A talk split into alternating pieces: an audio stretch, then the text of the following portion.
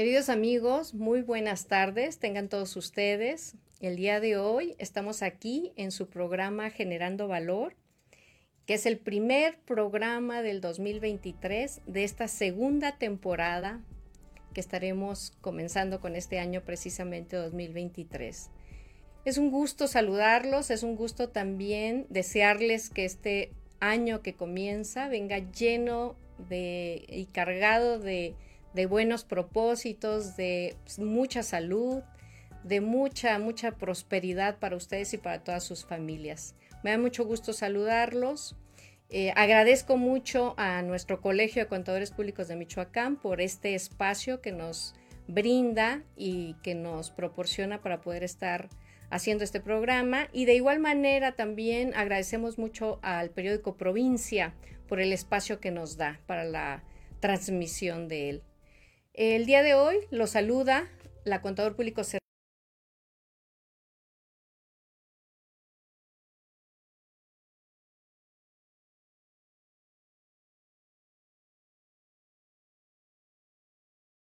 como presidenta del consejo directivo de este colegio de contadores públicos, eh, estaré en ese puesto. Me da muchísimo gusto la confianza y les agradezco infinitamente a todos los contadores que han depositado esa confianza en mí y que bueno, estaré a su servicio.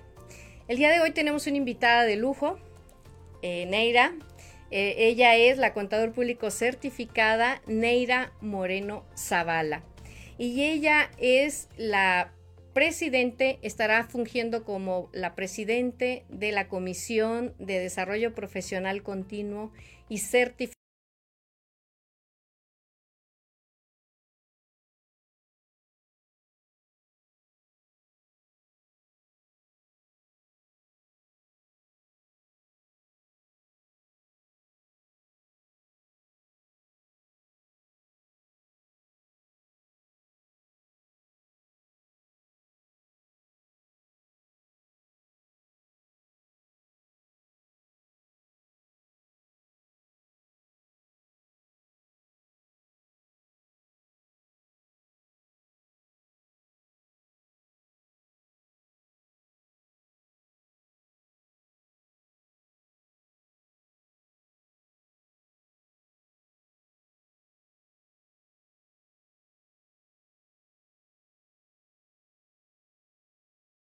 normatividad que debemos cumplir y bueno, no sé si, si quieras que empecemos, Neira. Yo creo que sería muy bueno señalar en primer lugar que es un contador eh, público certificado, ¿no? Ah, me parece excelente. Ahora sí que es, es el contador que tiene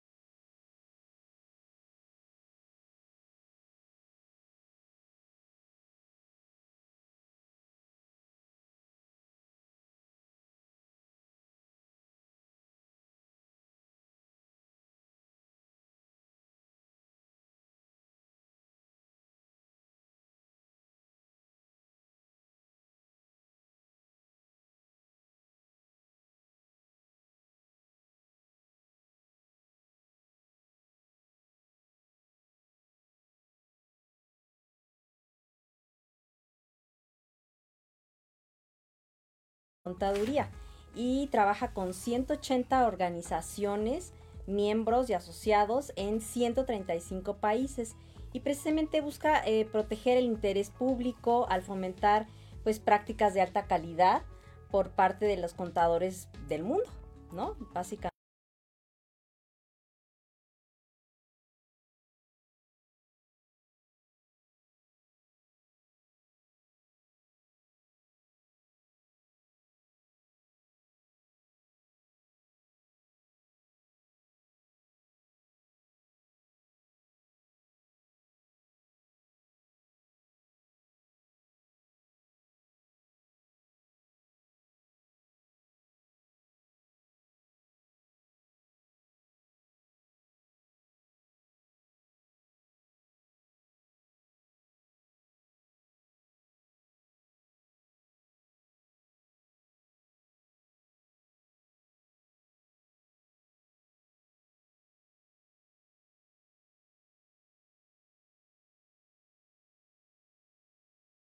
Estamos este, conformando el instituto.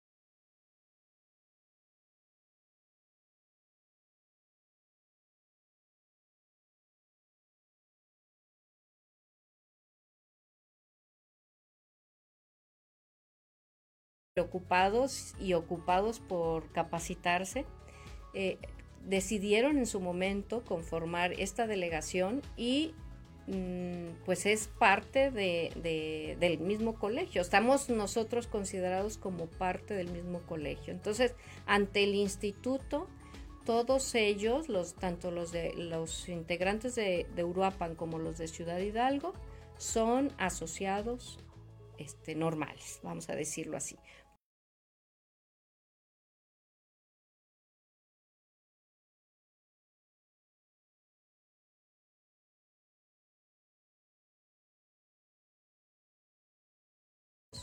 Y cuando tienen la necesidad de, tomar cursos o de tomar diferentes otras alternativas en el colegio, se trasladan y vienen y, hacen eh, de alguna manera actividades aquí en el colegio. Entonces, esa es la diferencia entre un colegio y una delegación.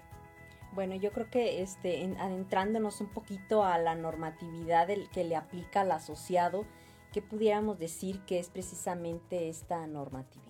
¿Qué es esto, no? Vale la pena que lo comenten. Sí, fíjate que es bien importante que tanto a los mismos contadores que estamos afiliados, sobre todo cuando vamos iniciando en los colegios, luego en muchas ocasiones no se nos comenta esta situación y no se nos dice que tenemos obligaciones que cumplir. Algunas que se tienen de alguna manera que llenar ciertos formatos incluso, y que tenemos fechas para ello y algunas otras que bueno, por la simple el simple hecho de ejercer la profesión tenemos que estarlo aplicando.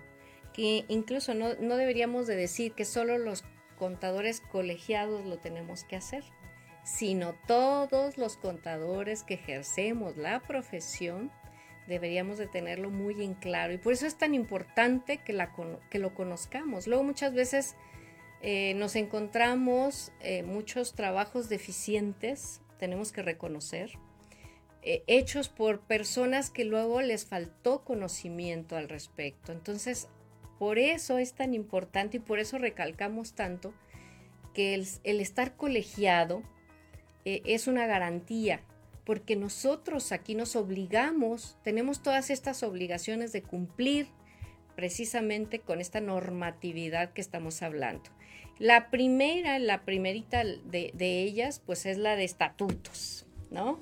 Sí, aquí tenemos el libro. Estatutos y sus reglamentos. Entonces, hay que cada X tiempo se va haciendo el instituto, este lo emite el Instituto Mexicano de Contadores Públicos, estos estatutos, y, y, la verdad es que están muy a la vanguardia y están muy atentos en el instituto para estarlos actualizando. Tenemos incluso una versión apenas del 2022. Así es. Bueno, pues estos estatutos justamente son pues el documento de constitución, ¿no? De una sociedad, de una asociación que, bueno, pues están redactados por escrito, los encontramos y, y esto es el documento que lo compila y, bueno, contiene este cláusulas que señalan las obligaciones de los asociados, este, se fijan los objetivos, eh, las normas aplicables a los asociados y, a la, y al funcionamiento de la, de la sociedad o de la asociación en su caso. De la organización que es el instituto en este caso. Y muchas de las cosas que vienen en, en estos estatutos son aplicables a los colegios. Ahí es en donde luego a veces nos confundimos y decimos, bueno, pero es que esto no nos aplica porque esto es estatutos del instituto. Es que, a ver, somos parte del instituto. Entonces, esto por supuesto que nos aplica a cada uno de nosotros y a cada uno de los que integran las delegaciones. Entonces, es indispensable conocerlo, ¿estás de acuerdo? Sí, bueno, hay que, hay que saber que, que tiene, está conformado por 15 capítulos este, donde señala pues lo que ya mencionamos, su naturaleza jurídica, su objetivo, este, lo de las federadas, ¿no? Que está conformado por las federadas, sus derechos y sus obligaciones. Y bueno, también tiene un reglamento y aquí habla precisamente estatutos y su reglamento. Este reglamento tiene seis capítulos y se detallan las facultades y responsabilidades de los diferentes integrantes de la asociación. Así es. Nosotros aquí en el colegio tenemos el librito de manera impresa, pero déjenme, y pues obviamente tiene un costo para quien le gusta tener el documento eh, por escrito y estarlo consultando cuando tienes alguna duda o quieres eh, conocer algo al respecto, bueno, lo tienes a la mano.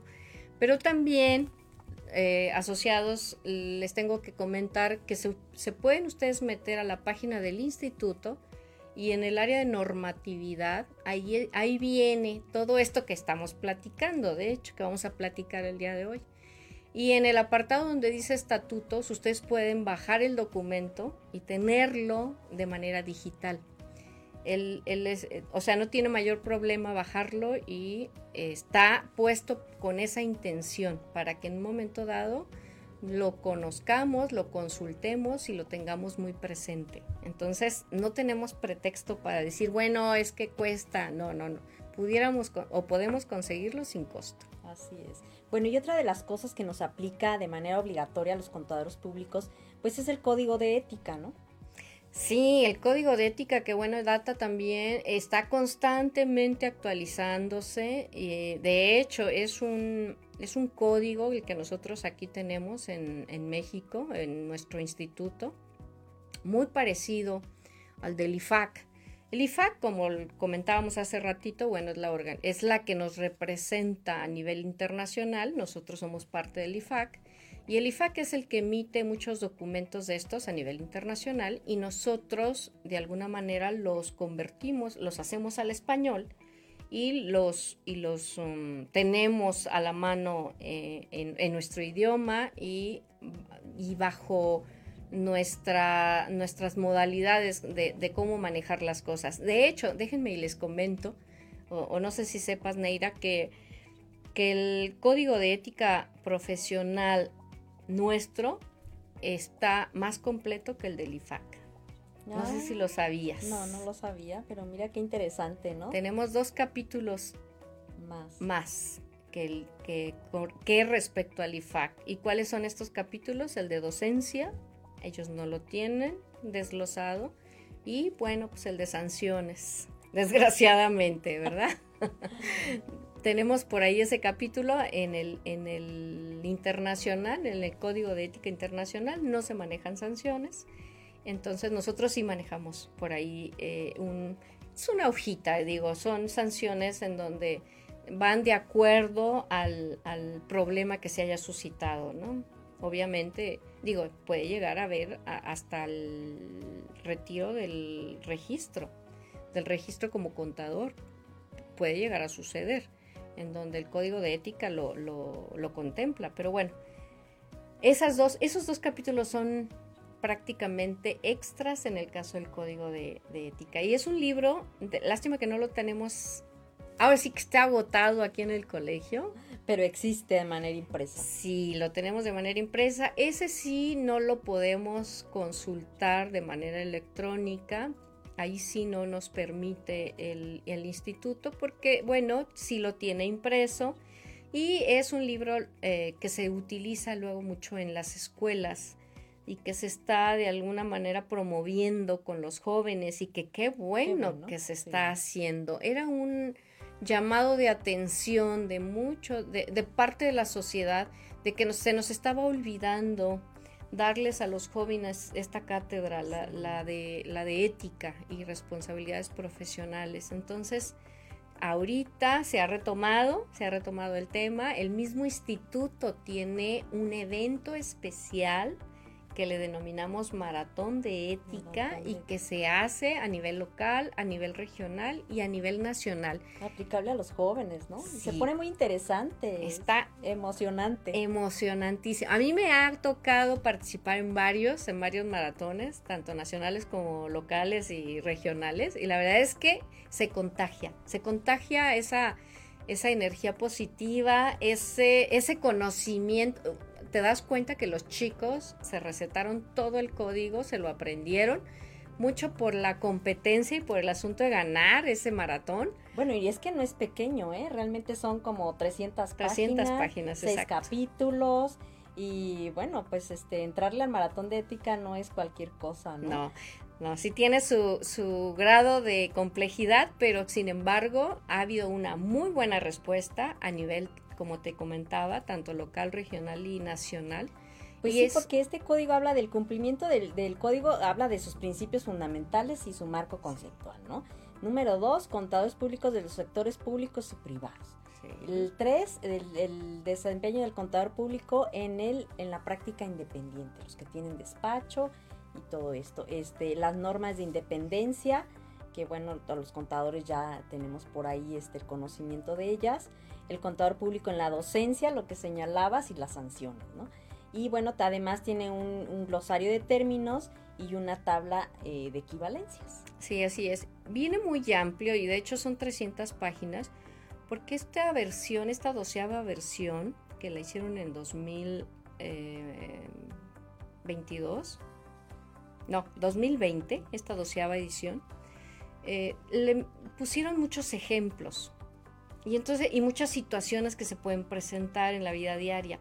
Entonces, antes no venían, no venían estos ejemplos y sí, la aplicabilidad. sí surgían muchas dudas, porque luego llega a ser muy difícil que se aborden todos, todas las situaciones que se puedan presentar en, en, las, en los diferentes ámbitos que acabas de mencionar que nos podemos nosotros desempeñar y desarrollar. Entonces ahí es en donde el eh, ahora sí que la comisión de ética del instituto, pues consideró importante eh, ampliarlo de esa manera y meter ejemplos. Y la verdad es que lo hicieron muy bien y creo que, a pesar de que es muy extenso, se comprende mejor. Ayuda a la aplicabilidad. ¿no? Así es, no, no te quedas como en el limbo de, pues leí el párrafo, pero pues qué, o sea, ¿cómo lo aplico? ¿Qué, hago? Exacto. Entonces sí, el, el, código, esa, esa gran ventaja tiene eh, actualmente. Y bueno, están por hacerle modificaciones, ¿eh? Déjame te digo que 2023 seguramente, o 2023, mejor dicho, eh, seguramente va a haber ya ahí unas modificaciones que se van a hacer para mejoras, eh, como, como todo en, en el instituto se Hay hace. Que estar atentos, ¿no? Bueno, podemos señalar que también es aplicable al contador público las normas de educación profesional continua. Bueno, esta es una actividad del conocimiento programada, formal, reconocida, tiene que ser permanente por el contador público como asociado precisamente del instituto. debe de llevarse a cabo con el fin de estarse actualizando, mantener sus conocimientos profesionales a nivel de una exigencia este, de responsabilidad social. Estas normas facultan precisamente a las federadas, a los colegios, a que difundan, a que promuevan, a que faciliten, a que vigilen también y controlen el, cumplimiento de la norma de, educación profesional continua. Y su cumplimiento por parte de los asociados este, activos del instituto es de carácter obligatorio. Sí, y es bien importante comentarles, amigos, que esa norma de DPC, la famosa norma de DPC, es la norma que nos obliga a estar, o sea, en pocas palabras o en palabras mejor entendidas, es la norma que nos obliga a capacitarnos.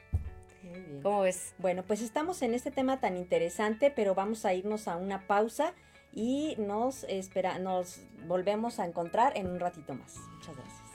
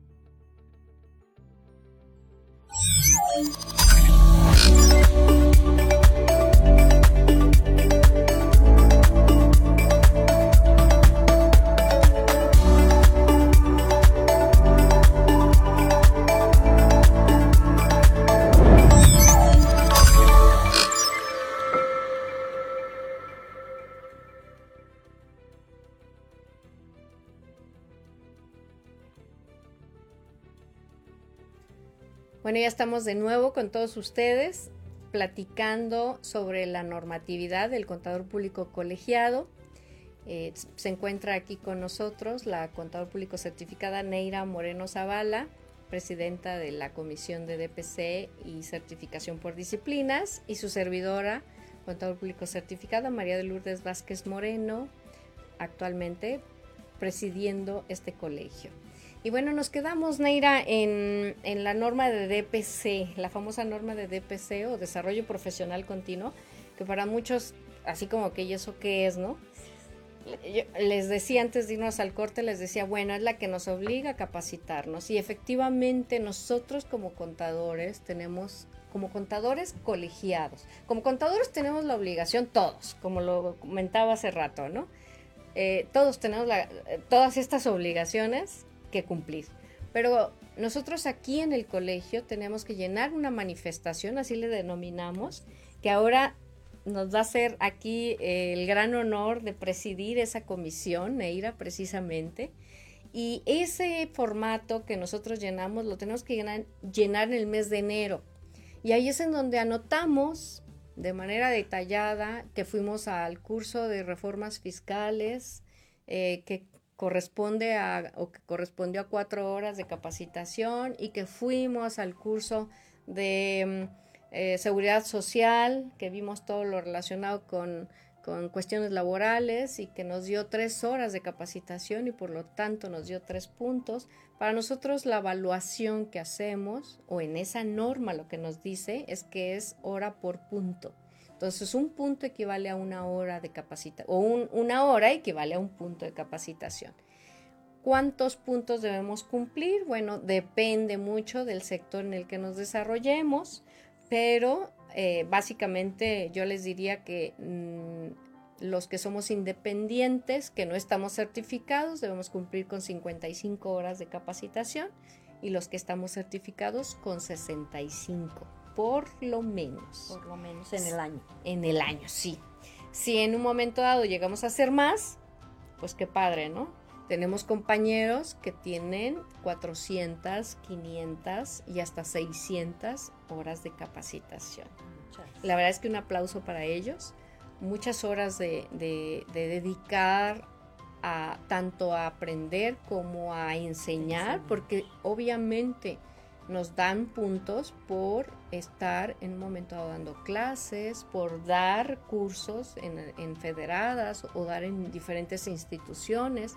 Entonces, escribir artículos. Sí, hay, hay, mucho, hay una variedad bastante grande de, de opciones que nosotros tenemos, que nada más es ponernos a estudiar la norma.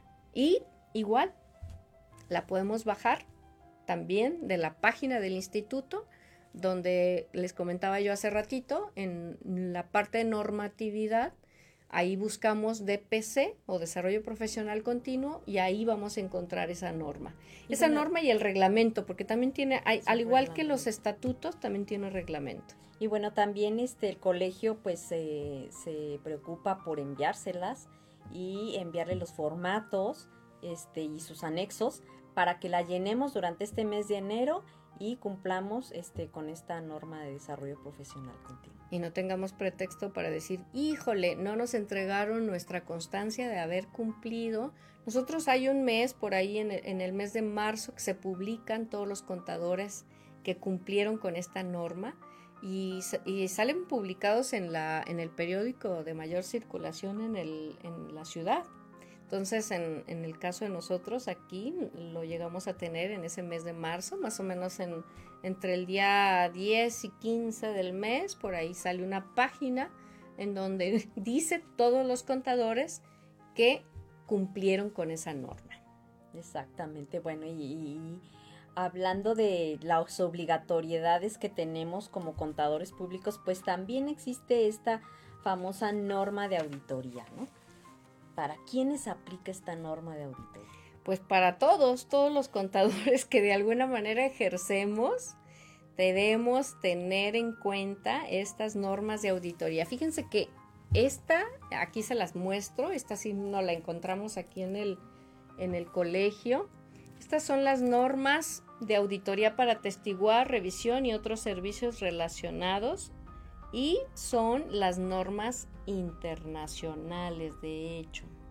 Porque resulta que desde el 2012, obviamente estas están traducidas, pero desde el 2012 nosotros aplicamos como contadores las normas internacionales. Antes estábamos con las normas de auditoría generalmente aceptadas, pero bueno, pues ya fueron sustituidas y ahora tenemos que adoptar esto. Estamos adoptando esto, ya las tenemos. Sí, que de hecho eh, estas las produce el IFAC o las, las uh, saca el, el, eh, una comisión específica que se dedica a todo ello y que, y que la, esta comisión la comprende el IFAC y bueno, ellos están también constantemente haciendo revisiones y modificando y adaptando a las necesidades que se van generando. Entonces sí, eh, es, eh, cada, pues cada año de preferencia se tienen que estar cumpliendo. Salen las, las del 2022, entran las del 2023 y bueno, pues aquí tenemos en nuestra librería todo este tipo de, de documentos para cuando quieran pues venir a consultar, a revisar, a ver, claro que, lo pueden hacer, ¿no? Bien, y bueno, otra norma que también es aplicable al contador público en, general, como lo estamos señalando, es precisamente la de control de calidad.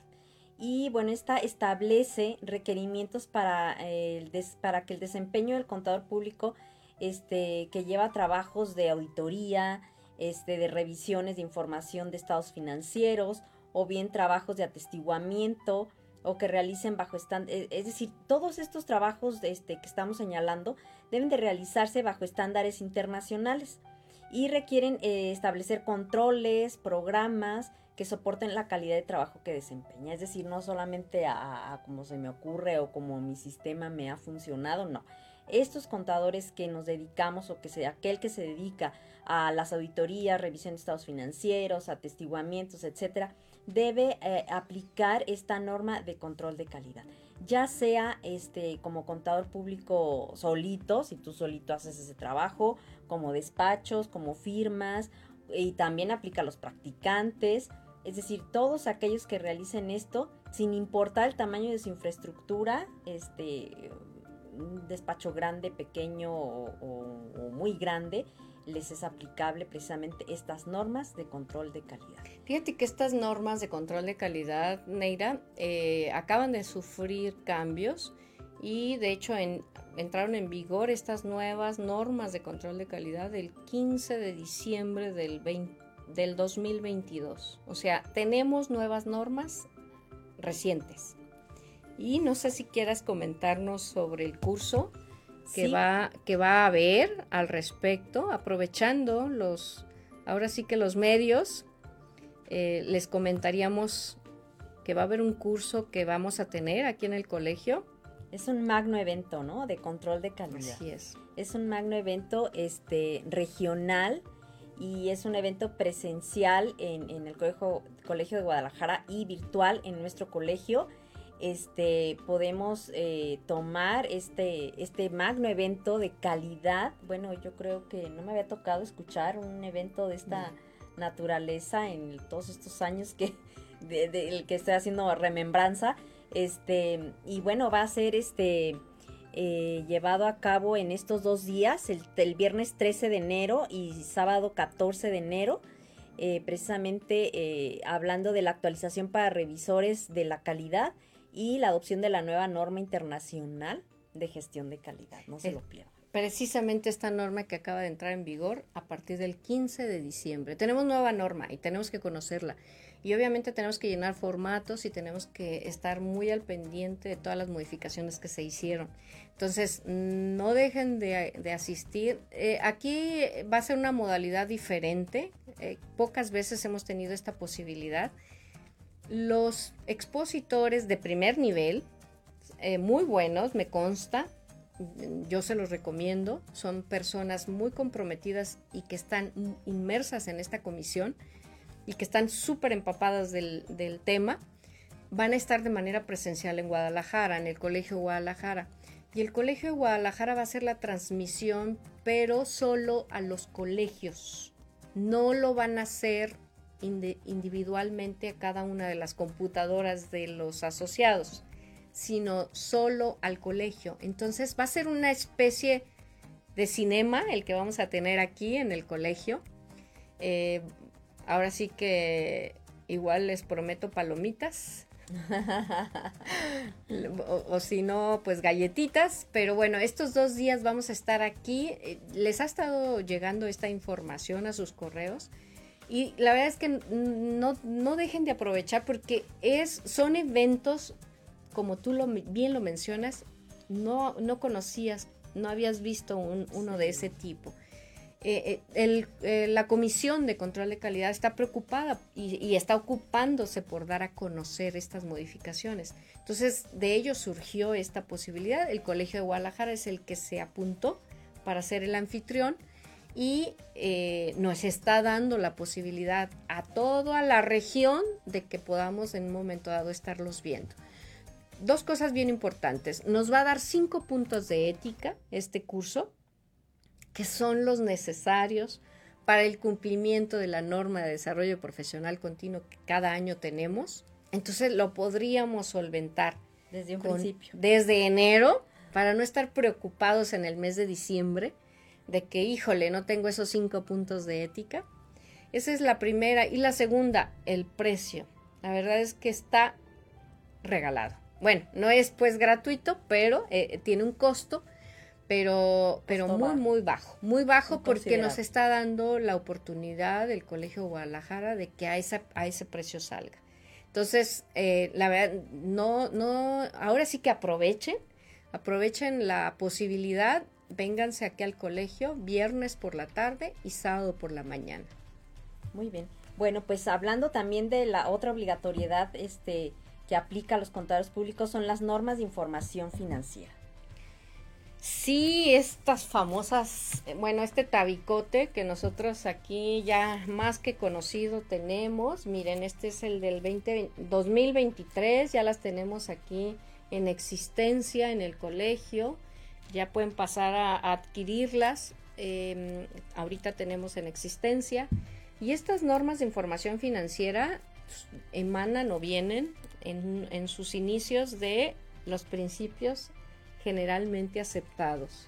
Estos principios, estos famosos principios que a nuestras generaciones, bueno, yo me considero todavía del, de las generaciones que, que me tocó estudiar los principios y que tuve que cambiar el chip y eh, estudiar ahora desde hace ya varios años, porque esto surge en el 2004, de hecho no, son recientes, las normas de información financiera, da, tristeza luego saber de, contadores que no están familiarizados con las terminologías y que siguen hablando de principios de contabilidad. Y bueno, ahora son normas de información financiera y efectivamente tenemos eh, la emisión de estas normas hechas por el CINIF, ya no son, los principios eran hechos por el instituto, por la Comisión de Principios de Contabilidad, así se denominaba esa comisión que existía en aquel entonces, y ahora esa, esa tarea se la dejan a una organización denominada el CINIF,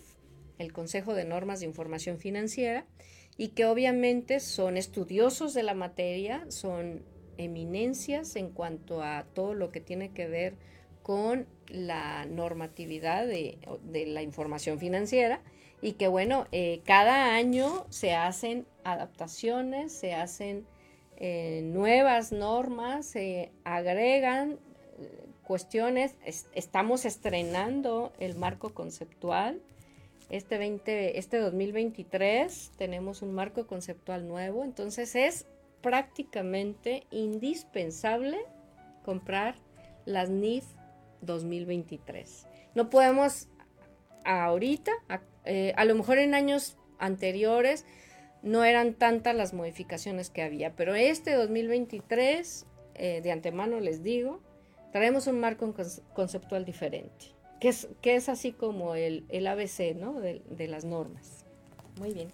Pues este, como ven, nuestra profesión está muy a la vanguardia con, con tantas normas y, y, situaciones que nosotros como contadores públicos tenemos que cumplir, tenemos que adoptar, ¿no? Tenemos que llevar a cabo.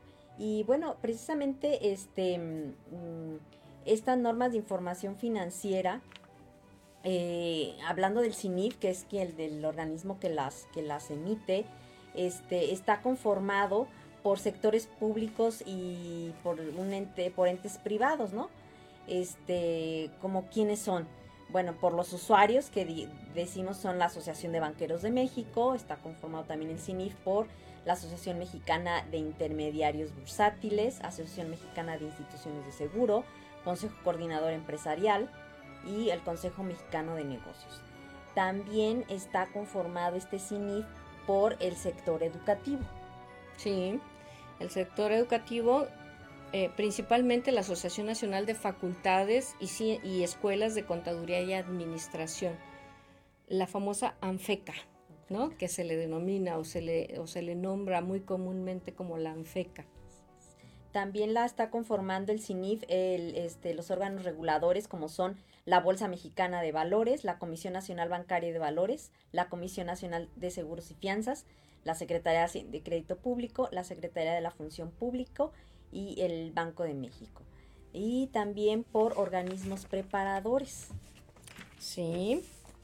Está bueno, conformado, ¿no? Ahí, ahí está el, el, Instituto Mexicano de Ejecutivo de Finanzas, es uno de los que participan en, eh, activamente, tanto de manera como patrocinadores y también eh, teniendo aportaciones que después que en muchas ocasiones tienen que hacer de manera mm, pues, pues no, no, solamente económica sino eh, en cuanto a puntos de vista de, lo que va cambiando en un momento dado.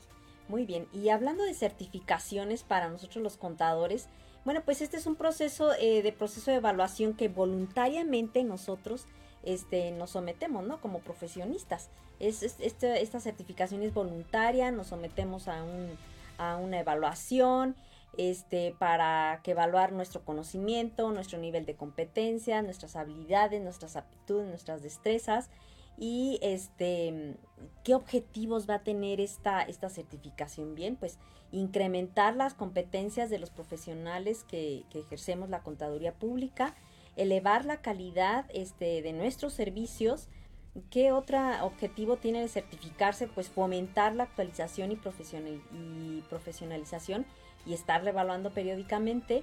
Otro de los objetivos es propiciar la participación de los profesionistas y de los colegios este, en los programas de desarrollo profesional y mejoramiento continuo.